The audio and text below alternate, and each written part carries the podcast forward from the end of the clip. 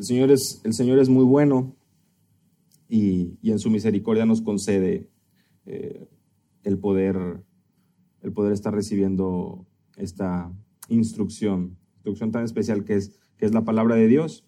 Y me parece que retomando la serie que hemos llevado acerca de la crianza de los hijos, la escuela para padres, es muy importante que, que nuevamente fijemos nuestra atención en este pasaje de Efesios capítulo 6, versículo 4, porque lejos de querer nosotros reinventar o crear algo nuevo o, o, traer novedades con respecto a cómo es que los padres o los futuros padres o ahora a lo mejor los abuelos que están buscando ayudar a sus hijos deben de poder guiar la, vida de, sus hijos o la vida de sus nietos, pues el pasaje de Efesios capítulo 6, versículo 4 es muy claro y ha sido aquel eh, pasaje que nos ha ido marcando el rumbo. Vosotros padres no provoquéis a ir a vuestros hijos, sino criarlos en la disciplina e instrucción del Señor, en la disciplina y en la amonestación del Señor. Y a lo largo de esta serie, al momento de estar avanzando con respecto a la importancia de la disciplina y la instrucción del Señor, nos hemos encontrado con varios retos y uno de ellos, por supuesto, es el hecho de que hay una disciplina esperada, que hay un patrón de conducta esperado por de los padres a los hijos que implica el poder modelar lo que Cristo, lo que nuestro Padre celestial también hace con nosotros. Y hemos estado hablando con, acerca de la disciplina. Y si ha habido algo importante con respecto a la disciplina, ha sido primeramente que está fundado en la escritura, que no es invento de nosotros y que no es algo que simplemente se deja de hacer porque pasa de moda o porque algunos expertos cuestionan o dicen que no funciona. Lo que la palabra de Dios nos dice, que por cierto permanece para siempre y nosotros somos santificados en su verdad, que es la palabra de Dios, lo que ésta nos instruye es a poder tomar ese consejo divino con el propósito de no enorgullecernos, el, con el propósito de nosotros no levantarnos el cuello, no hacernos sentir algo que realmente no somos, porque la perspectiva divina, la perspectiva de la palabra nos sitúa bajo esa realidad. Estamos en esta tierra como criaturas y basta con voltear a ver el cielo para poder darnos cuenta de que hay un creador. Romanos capítulo 1 hay evidencia de un creador, hay evidencia de aquel que tiene el control soberano de todas las cosas. Y por lo tanto, ¿quiénes somos nosotros para cuestionar? ¿Quiénes somos nosotros para intentar persuadir a alguien de que nuestros métodos, de que nuestras ideas son mejores que aquellas que el creador de todo ya ha estipulado en su palabra?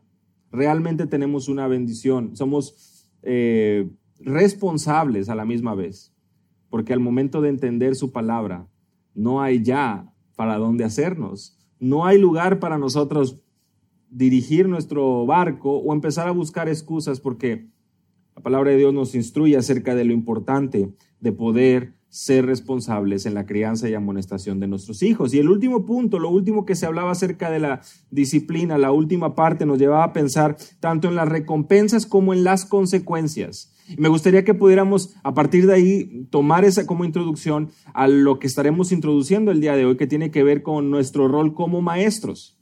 Y es que si pensamos en un salón de clases, nos vamos a dar cuenta que generalmente los maestros solían poner estrellitas, no estoy muy seguro cuáles son las recompensas de ahora, pero seguramente algún premio, alguna, algún incentivo para los niños.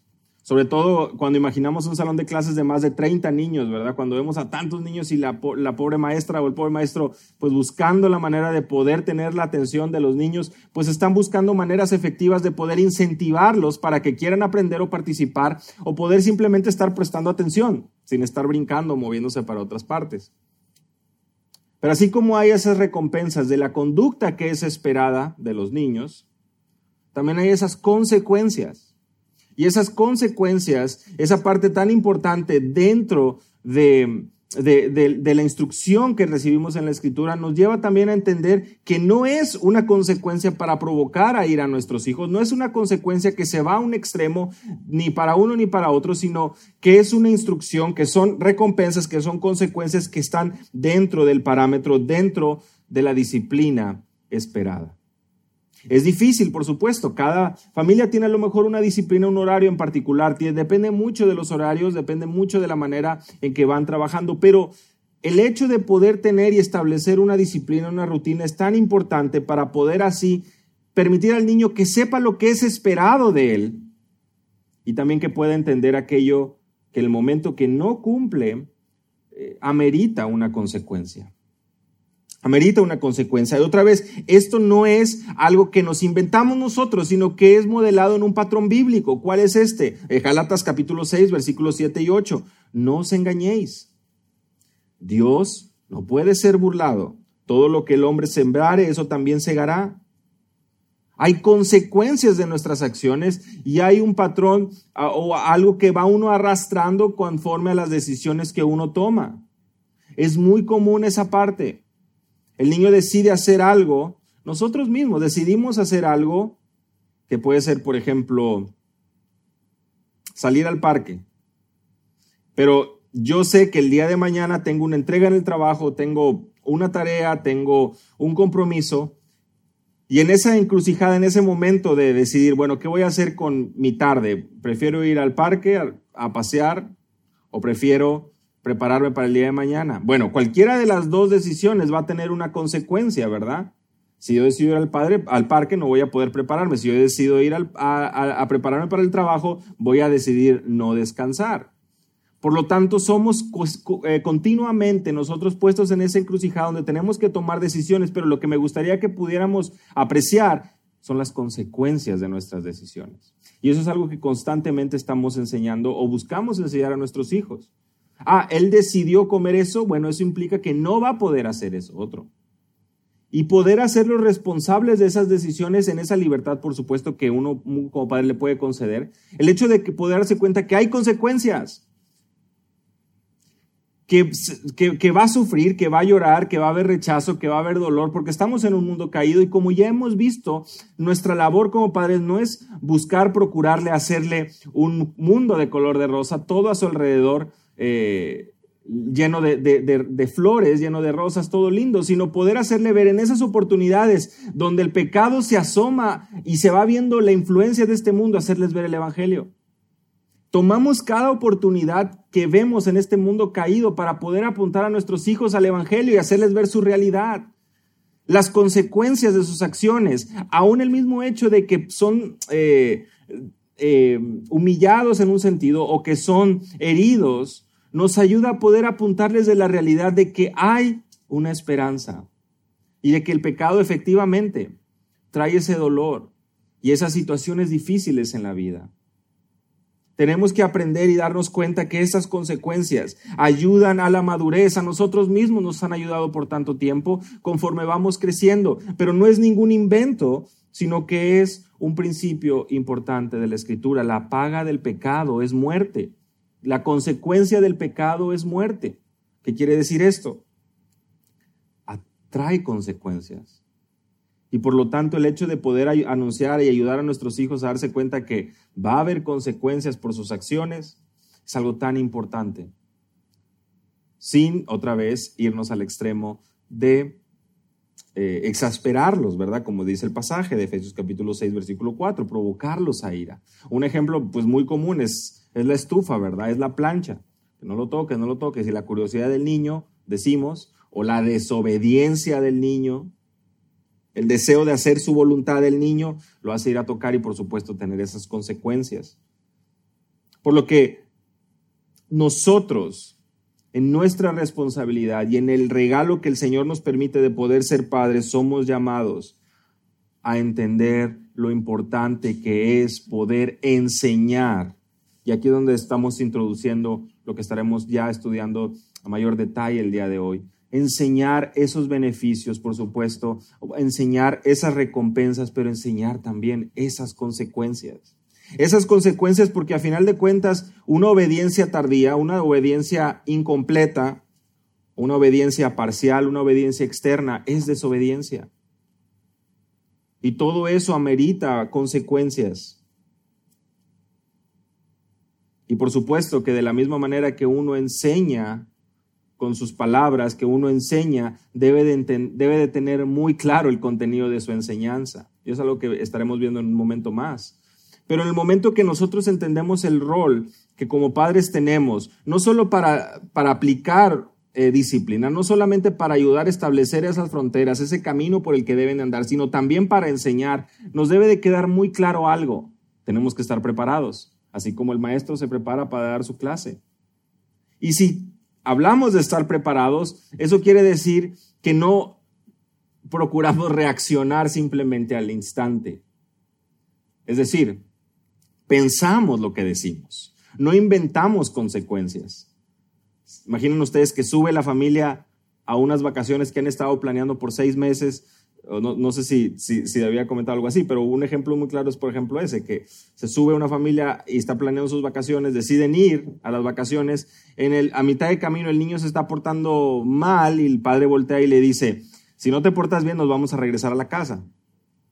Pues estás de acuerdo que aunque se porte mal, no van a regresar a la casa, tienen meses planeando esas vacaciones. Entonces, no estamos amenazando por amenazar y no estamos hablando por hablar, sino que como padres buscamos tener ese concepto claro de lo que realmente es una consecuencia real para ese momento y no simplemente estar hablando por cualquier cosa. ¿Eso qué quiere decir? Que somos muy dependientes, hermano. Que somos sumamente, estamos sumamente necesitados de la instrucción de la palabra de Dios. No hay lugar para otra cosa. No hay lugar para que nosotros podamos eh, eh, tomar un descanso, lo mencionábamos ya hace, algunas semanas.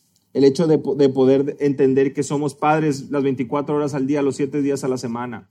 Y que sí hay momentos de dificultad y por supuesto de debilidad, pero esos momentos de debilidad, lejos de llevarnos a una desesperación, nos deben de llevar a poder acercarnos a nuestro Dios y también de la misma manera que apuntamos a nuestros hijos al Evangelio cuando ellos fallan, nosotros también ser apuntados a la palabra y entender que nuestro Padre Celestial comprende, entiende. Recuerden, y hoy el, el pasaje de Lucas que nos toca más adelante, habla acerca de esto. El Evangelio, las buenas nuevas de salvación, estaban enfocadas para quién? El ministerio de nuestro Señor Jesucristo para los pobres en espíritu, para los afligidos, para los cautivos, no para los orgullosos. Y nuestra labor como padres también nace de ese mismo corazón, que sin importar nuestros logros en este mundo seculares, académicos, laborales, sin importar nada de eso, delante de nuestro Dios, somos vasos de barro que anhelamos poder ser vasos de honra. Esa es nuestra realidad nuestra realidad, nuestra vida tan efímera, como dice Eclesiastés, ¿no? Eh, simplemente un vapor, esa vanidad que, que no tiene sustento, que simplemente es pasajera. ¿Cómo es que estamos siendo llamados a administrar nuestro tiempo? ¿Cómo es que estamos siendo llamados a cuidar lo que escuchamos, cuidar lo que eh, aprendemos? ¿Y por qué menciono esto? Porque de eso es lo que estamos llenando nuestro corazón. Y cuando llega el momento de ser padres y asumir este rol de maestros, finalmente de la abundancia del corazón es lo que va a hablar nuestra boca. Como maestros, como padres, amonestamos a nuestros hijos, los criamos en la disciplina, en la instrucción del Señor. Y esa disciplina de la cual hemos venido hablando y esos límites y esas recompensas y esas consecuencias nos llevan también a entender que es algo que depende de, la palabra, depende, por supuesto, de, de, la capacidad que el Señor nos ha dado, de la inteligencia, del consejo que recibimos de, material de instrucción bíblica. Y depende de esa disciplina constante de nosotros como padres, de estarnos de estarnos alimentando con la palabra de Dios. Porque esa enseñanza que nosotros damos, por supuesto, es esa enseñanza que primero vino a nuestro corazón y ya sacudió aquello que necesitaba ser sacudido, ya quitó aquello que necesitaba ser quitado y ha empezado a guiar nuestra vida. ¿Para qué son los proverbios? Proverbios capítulo 1. Cuando vamos de ser maestros, Definitivamente, cuando hablamos acerca de dichos sabios, cuando hablamos de principios importantes, sin lugar a dudas llegamos a proverbios. Y en Proverbios capítulo 1, Proverbios capítulo 1, encontramos el propósito de los proverbios de Salomón. El propósito de los proverbios de Salomón, hijo de David, rey de Israel, versículo 2, para aprender sabiduría e instrucción, para discernir dichos profundos, para recibir instrucción en sabia conducta, justicia, juicio y equidad, para dar a los simples prudencia y a los jóvenes conocimiento y discreción. Hay un propósito y es el poder aprender sabiduría, el poder ser instruidos. Si como hemos comprendido a lo largo de esta serie, los hijos, los niños tienen este, este problema de ser necios. Esta búsqueda de aún desde pequeños de satisfacer sus propios deseos y dar rienda suelta a lo que su corazón desea y por lo tanto un problema grave con el pecado, debemos de partir del punto que necesitan instrucción. La calle no los va a enseñar, los amigos no los deben enseñar. Nuestra responsabilidad es que en el hogar podamos instruirlos. ¿Y qué mejor que a través de la verdadera fuente de la sabiduría? Proverbios 1, versículo 7. El temor del Señor, el temor de Jehová es el principio de la sabiduría. Pero los necios desprecian la sabiduría y desprecian la instrucción. ¿Nos damos cuenta? Y hoy también lo estaremos viendo eh, en el sermón. El orgulloso, el necio, es aquel que desprecia la instrucción, que desprecia la sabiduría, que desprecia el mensaje, que desprecia la palabra. y la desprecia por un, eh, un claro deseo de poder seguir haciendo lo que él quiere. Nadie quiere someterse en, en su entendimiento, someterse a alguien más. La crianza es poder ser grandes, maduros, tomar mis propias decisiones, no hacerle caso a nadie. Y eso es de alguna manera lo que en el corazón del joven va tomando cierta forma, al grado de que conforme llegamos a la etapa adulta y estudiamos y nos preparamos y trabajamos, es mi dinero, decimos, es mi tiempo y yo hago lo que yo quiero con él. Y esto es lo que mi trabajo me dio y esto es lo que... Y constantemente todas estas expresiones que nos hablan del deseo constante del corazón del hombre por recibir ese reconocimiento. Porque a final de cuentas la palabra del Señor es muy clara. Esto ya tiene su recompensa. A los ojos de los hombres, a los ojos de la sociedad, por supuesto que va a recibir aplausos, algún otro comentario, envidias, por supuesto. Pero a los ojos de Dios, aquello que es el principio de la sabiduría, es una vida que se somete a los principios eternos, a los principios que han estado establecidos en su palabra. Y otra vez, el necio dice en su corazón, no hay Dios, dice el salmista. El necio desprecia la sabiduría y la instrucción. El necio no quiere aceptar. ¿Por qué? Romanos capítulo 1, porque el necio ve la evidencia de un creador, aún mismo ve su cuerpo funcionando de una manera perfecta y prefiere negar la existencia de un creador para poder someter y poder hacer de su vida lo que quiera para no rendir cuentas a nadie. Pensar que la vida parece como una especie de, de caos en el espacio, de una gran explosión, niega lo establecido en la escritura, una creación literal, una creación con un diseño divino, un creador que ha tenido cuidado de cada uno de los detalles de este mundo y que por supuesto vendrá otra vez y este, esta tierra será consumida. Final de segunda de Pedro, no habrá nada más. Pero así como lo hemos estado viendo también, es que la creación misma gime y desea esa renovación, esa restauración de todas las cosas, de aquello que nuestro cuerpo también anhela. El poder ser, o nuestra alma anhela, el poder ser libres de este cuerpo que busca servir al pecado continuamente y poder estar en paz por siempre con nuestro Señor. Desde niño, desde niños,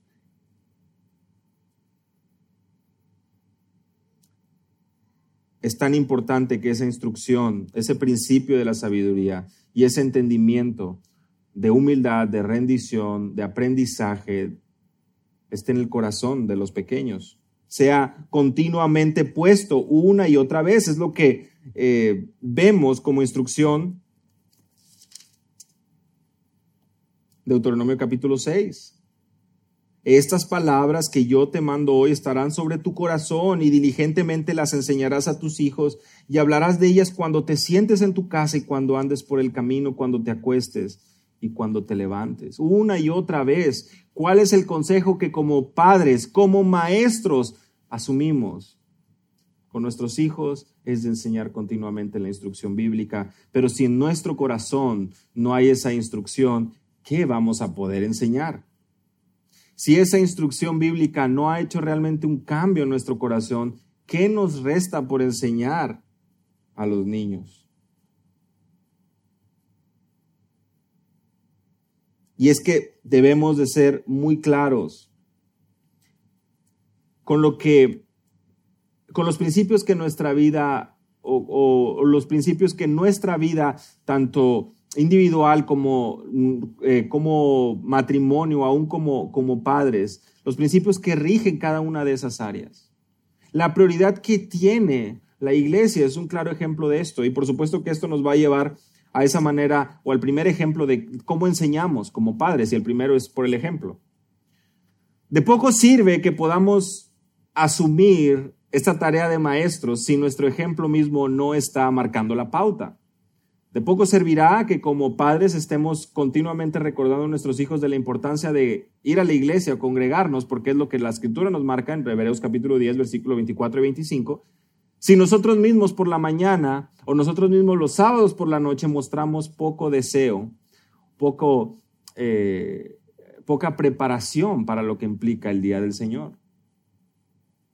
¿Cómo es que nos preparamos nosotros? Si es que continuamente recordamos a nuestros hijos de la importancia y de la bendición que es ir a la iglesia, ¿cómo es que nosotros mismos nos estamos preparando para eso?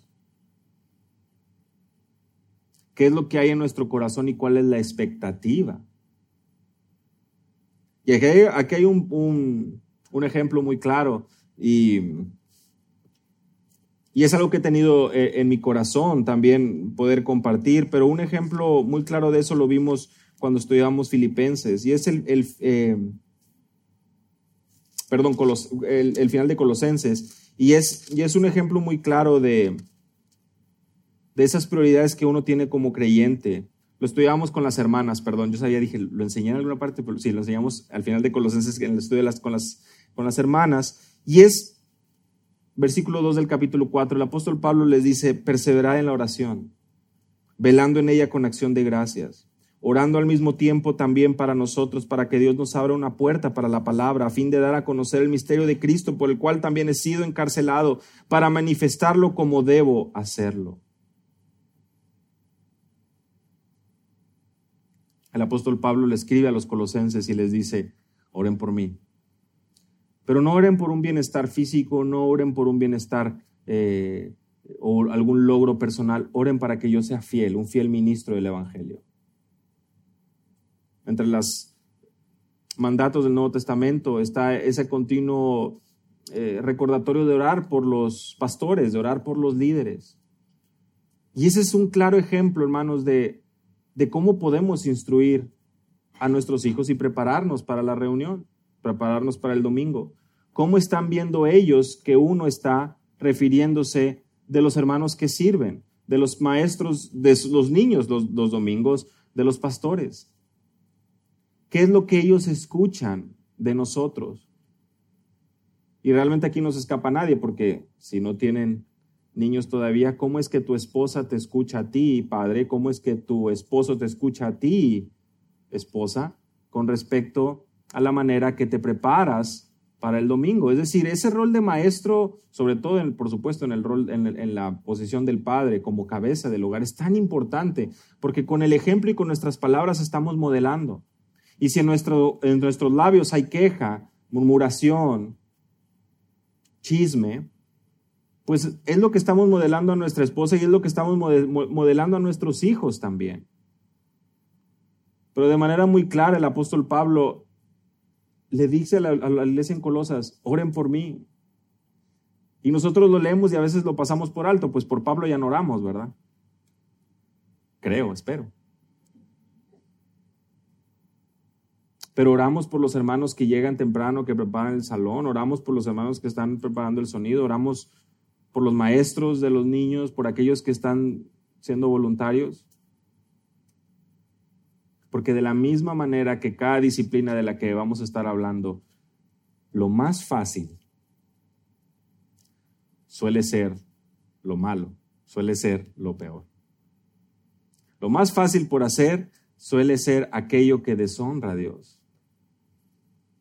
Es más difícil orar, modelar a nuestros hijos un deseo genuino porque mi hermano continúe en la gracia, madurando para la gloria de Dios, preparando su corazón para la reunión.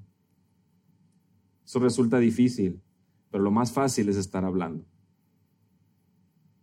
criticando, dando pie a comentarios que lejos de ser de edificación, vienen a modelar un, una falta de contentamiento. Y por lo tanto, es tan importante que como padres, como esposos, podamos modelar estos principios que vemos en la escritura.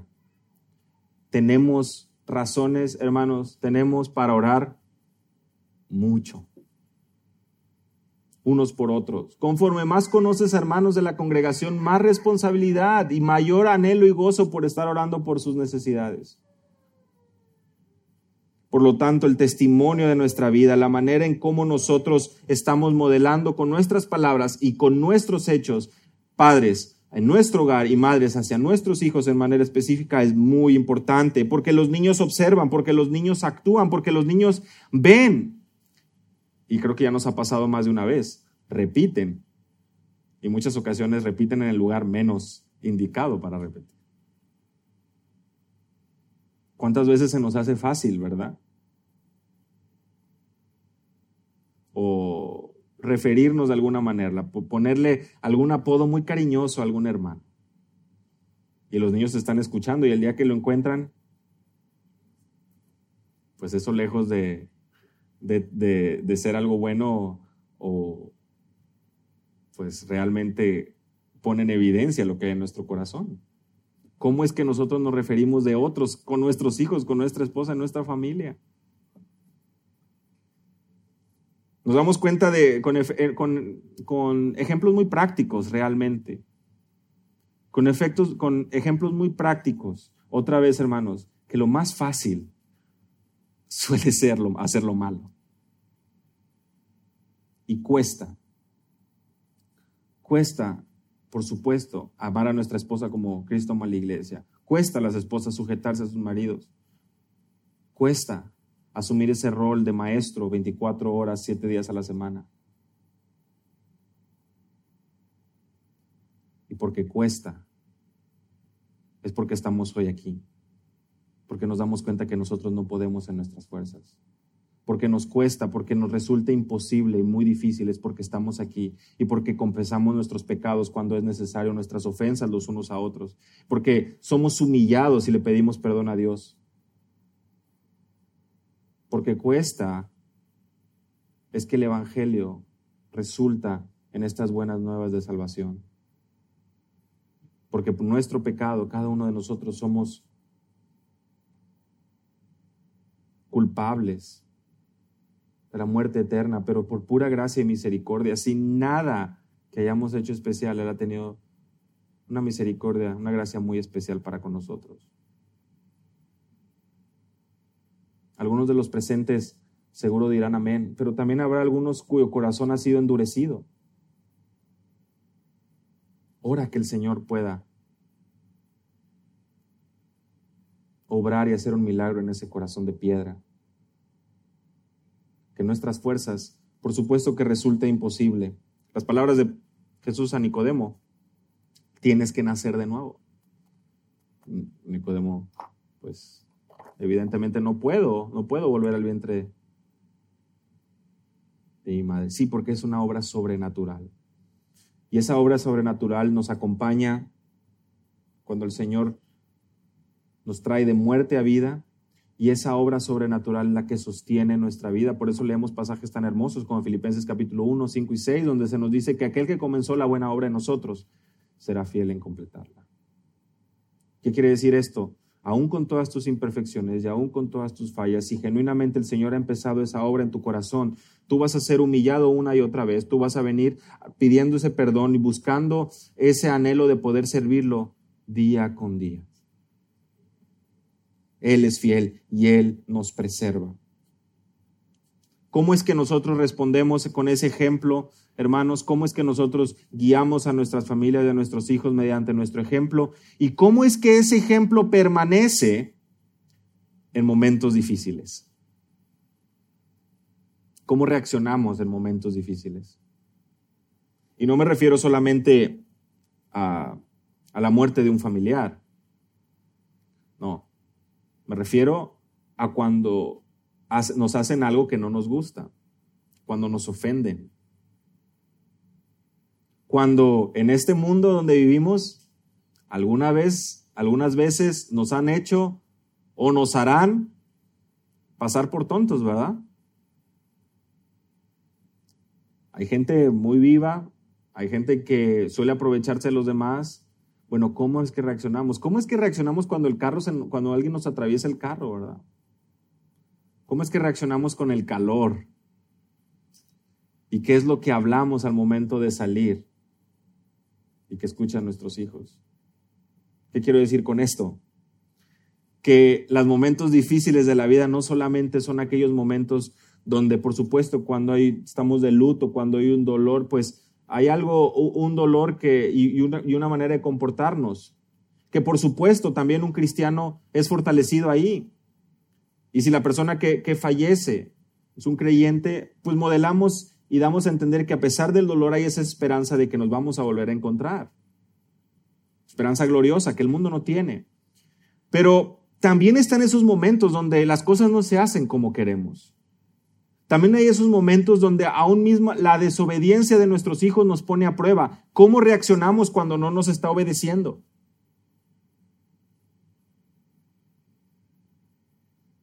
No, no, no será alguna novedad o, algo que, solo le pasa a algunos, pero los hijos también están viendo y el hijo mismo te puede decir, bueno, papá, no te enojes. Tampoco, tampoco me tienen que gritar o tampoco me tienes que gritar. Y a lo mejor los padres en ese momento, nublados en su entendimiento, pues no, porque no se hicieron las cosas como querían.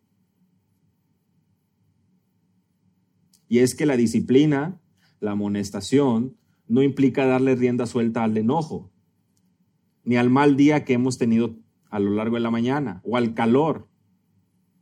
El calor nos pone de malas a todos, yo creo. Bueno, algunos supongo. Pero no, no, hay tantas cosas, hermanos, tantos detalles que muestran esa falta de contentamiento en nuestra conducta y no modelamos esa conducta porque recuerden, como padres somos maestros, maestros que predicamos con palabras, pero también con nuestro ejemplo. Y eso lo sabemos, lo saben ustedes. Una de las, de las eh, maneras que eh, se, se, conoce como buenos métodos de enseñanza o como una buena manera de enseñanza es el hecho de poder, poder fomentar preguntas, ¿verdad?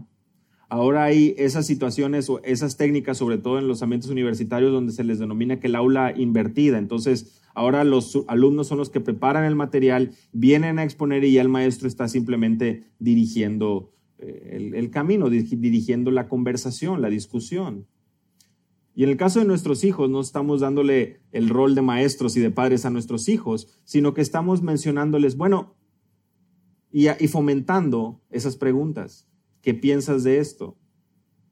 Poder simplemente hacer preguntas que no lleven a la respuesta. Eso es un, como una estrategia muy básica de los maestros. O sea, no vas a hacer preguntas que te puedan responder con un sí o con un no. No vas a decir, ¿estás cómodo? Sí, no, a lo mejor le vas a decir, ¿de qué manera podría yo ayudarte para que estés más cómodo? ¿Te das cuenta? ¿Qué podría hacer yo para ti para hacerte sentir más cómodo? Pues la persona no va a responder sí, no. Porque la pregunta misma está dirigiendo a que tú vas a contestar y vas a desarrollar algo más. Vas a poder obtener algo más de la persona. Pero cuando somos, cuando asumimos ese rol de maestro y lo que queremos es poder obtener algo más de nuestros hijos y poder ayudarles a que ellos también nos pregunten y que puedan, pueda salir lo que hay en su corazón, pues debemos de tener cuidado también la manera en que nosotros conducimos nuestras preguntas, nuestras conversaciones. Porque lo más fácil es, ¿tienes sueño? Sí, no. ¿Estás cansado? Sí, no. Una pregunta, pues obviamente muy útil. ¿Cómo te fue en la escuela hoy? Ah, pues mal, bien. Hay que cuidar esa, esa manera, pues de manera, de manera que nosotros mismos podamos guiar una conversación pues más productiva. Y todo esto, otra vez, bajo esta sombrilla, bajo estos principios de que como padres somos maestros. Y tal vez no tenemos el título colgado ahí en nuestra pared. Y tal vez los niños no nos dicen profe o miss o mister o lo que sea. Pero nos llaman papá, nos llaman mamá. Y ese rol es una gracia de Dios que amerita toda la atención. Y a conducirnos con un ejemplo que sea congruente con lo que enseñamos es esencial.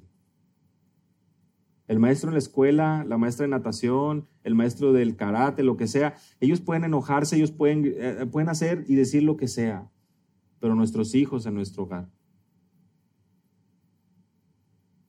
deben de ser llevados, enseñados, conducidos bajo principios tan importantes porque trascienden, porque son eternos, porque están en las escrituras y porque si nosotros decimos que hemos sido transformados, ¿cómo es que podemos dar lugar a cualquier otra cosa en algo tan importante como la enseñanza de nuestros hijos? Lo hacemos con nuestro ejemplo, lo hacemos mediante eh, estas oportunidades de enseñanza, hermanos, lo hacemos también cuidando el tiempo con nuestra familia o procurando tener ese tiempo como familia. Que es un reto, lo es, pero es un recordatorio muy importante para todos nosotros. Sin importar la edad. Y otra vez, este principio también aplica para ti o para ustedes que no tienen hijos todavía. Pero ¿cómo es que como familia, como esposo, platican acerca ya sea del mensaje, de lo que están estudiando? Porque son disciplinas que nos van a ayudar, son cosas que vamos vamos sembrando disciplinas importantes que nos ayudan en nuestra vida espiritual. Y esto es algo muy importante, porque, porque sucede que es básicamente, otra vez, preparar, a lo mejor como padre o como madre, preparar algo para poder hablar con nuestros hijos, o simplemente abrir la palabra y poder leerla juntos. Pero, ¿qué es lo que estamos modelando a nuestros hijos al momento de abrir un libro y leerlos? Estamos diciendo, aquí hay algo más importante que lo que yo te pueda decir. Aquí hay algo más importante que la clase de ética o de valores que te puedan dar en la escuela o la clase de educación cívica. Aquí hay algo más importante porque tiene implicaciones eternas para tu alma. Y este libro y bajo este libro es que regimos nuestra conducta y lo que hacemos en esta casa. De la misma manera como esposos modelamos eso a nuestra esposa. Cuando vimos la palabra y estamos ahí pasando tiempo en la escritura, estamos modelándole que para poder seguir teniendo cuidado de ella, para poder seguir dirigiendo este hogar, yo no puedo solo. Por más grandote que me pueda ver, por más dinero que pueda tener en la cartera, por más tarjetas que pueda tener ahí, por más cuentas de banco, yo necesito del Señor, es lo que modela un, un papá, un hombre, un esposo. De la misma manera, cuando las cosas van mal, pues generalmente las personas con mayor razón buscan de Dios, ¿verdad? Por, en su necesidad, al momento de estar desesperado, parece que la, la gente se acerca a la iglesia. Pero en cualquiera de las dos situaciones, ¿cuál es y dónde está la prioridad del hogar? La prioridad del hogar que a lo mejor tienen poco de haber formado la prioridad del hogar que a lo mejor, si Dios permite, estarán por formar en un futuro algunos de ustedes, o la que ya han tenido por varios años, pero que no ha sido tan constante, nunca es tarde para volver a retomar eso. No hay nadie juzgando, no hay nadie aquí apuntando con un dedo. nuevamente, es el amor de Dios que a través de su palabra nos enseña a todos nosotros y nos instruye y nos recuerda que sí, tenemos un llamado como padres a ejercer la disciplina, pero también a enseñar y a modelar esa enseñanza con nuestras vidas, con nuestro ejemplo, en las buenas, en las malas, los momentos de dificultad. Y así es como la palabra de Dios va realmente brotando en nuestros labios, en nuestro corazón. Las cosas no van como quiero, no se hacen las cosas como yo quiero. ¿Qué es lo que primero que sale de tu boca? ¿Queja? ¿Chismes? ¿O lo que sale de tu boca que modela a tu esposa y a tus hijos? Es un contentamiento y un deseo de, las cosas no salieron así, pero voy a estar orando por esta persona, voy a estar orando por esta otra persona. Voy a tenerlo presente. No demos lugar al pecado. No demos lugar, les digo, a lo más fácil, que suele ser hacer lo que el mundo hace, hacer lo que hemos sido instruidos por el mundo toda la vida, a buscar el placer propio. Primero yo, después yo y al final yo. Aquello que me hace ver a mí como el importante, como el que sé, que quita de un lado la palabra y antepone todo aquello que presume como un tesoro. Que puede ser riquezas, que puede ser la misma familia, pueden ser los mismos hijos. Todos aquellos ídolos que brotan del corazón del hombre. Y con esto, por supuesto, también me refiero al corazón de las mujeres. Si Dios permite, la próxima semana vamos a ver el contenido de esta enseñanza, pero hasta ahora hemos estado cubriendo la manera en que modelamos esa enseñanza y sobre todo entender ese rol de que lo hacemos, por supuesto, mediante la exposición de la palabra, mediante disciplinas espirituales, mediante nuestro ejemplo que involucra una disciplina continua de nuestro propio corazón y un ánimo y un deseo por poder crecer en la escritura, para poder dar a otros, ser fuentes realmente de agua, de agua viva, porque estamos transmitiendo la palabra y no realmente eh, estos pozos secos, ¿no? Estas fuentes secas que no tienen nada que ofrecer, más que puros comentarios que no son de edificación, que no son de edificación. De hecho, hay, hay, principios muy importantes con respecto a esto. Es que hablaba y veía hace un, hace un rato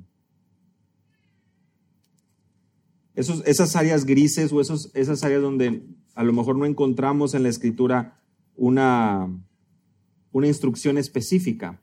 Pero creo que estos mismos principios también nos ayudarían a poder evaluar lo que sale de nuestro corazón y lo que nosotros estamos compartiendo. Y lo podemos hacer mediante respondiendo varias preguntas. O sea, lo que estoy diciendo glorifica a Dios. Lo que estoy diciéndole a mis hijos imita lo que Cristo haría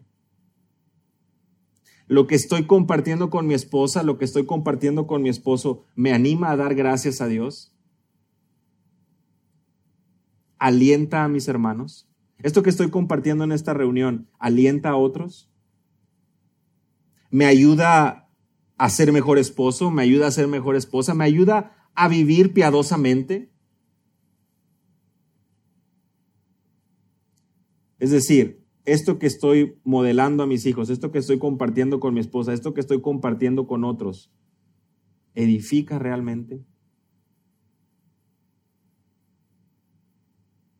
Si somos evaluados simplemente por esa palabra y somos constantemente recordados en nuestro diario vivir, seguro que podemos identificar esas áreas y si somos humildes poder venir delante de Dios y pedir perdón porque otra vez estamos en una lucha y lo más fácil suele ser siempre el camino equivocado.